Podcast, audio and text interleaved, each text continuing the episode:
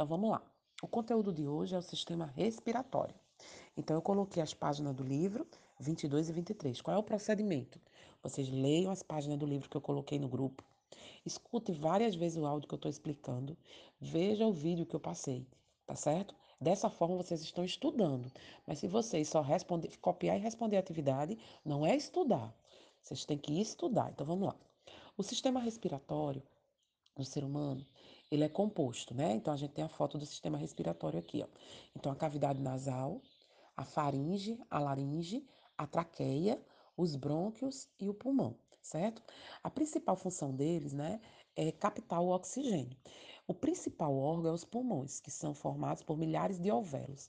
Dentro né, desse, desse pulmão, a gente vê aqui a figura B, ó, são os alvéolos pulmonares. É nele que vai ocorrer as trocas gasosas, tá certo?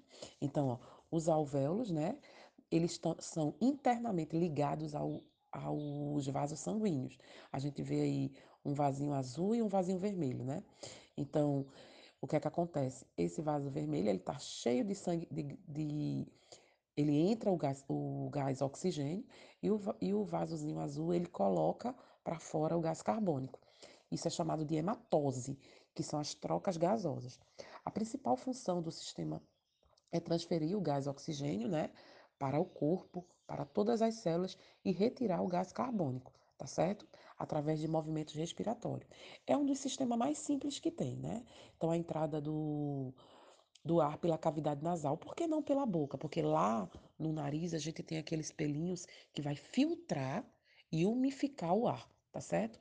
Então, as trocas gasosas aqui na página 23, que é a segunda página, ocorrem nos alvéolos pulmonares, que são rodeados por uma rede, uma rede de vasos sanguíneos chamados capilares. O gás oxigênio passa para os alvéolos e para o sangue. E o gás carbônico sai do, do, do sangue e passa né, para os alvéolos e vai ser eliminado através da expiração, certo? Aí tem uma coisa interessante, que para isso acontecer, a gente utiliza aí, tem um trabalho em conjunto da caixa torácica, que é esse desenho que a gente está vendo na 23, e do diafragma, que é um músculo que fica embaixo do pulmão. Então, o que é que a gente percebe? Quando a gente inala, inala é inspirar, colocar para dentro, o que é que acontece? Ele vai abaixar esse diafragma, tá certo? Esse músculo. E ele vai, o pulmão ele vai aumentar dentro da caixa torácica para a entrada do ar, tá certo? Quando a gente expira, expirar, colocar o ar para fora, o que é que acontece?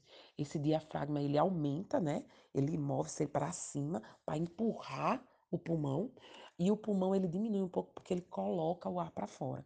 Então esse daí são os movimentos de inspirar e expirar. Aí a gente ainda vê aqui, ó, o gás oxigênio é levado para as células, né, que vai reagir com os nutrientes.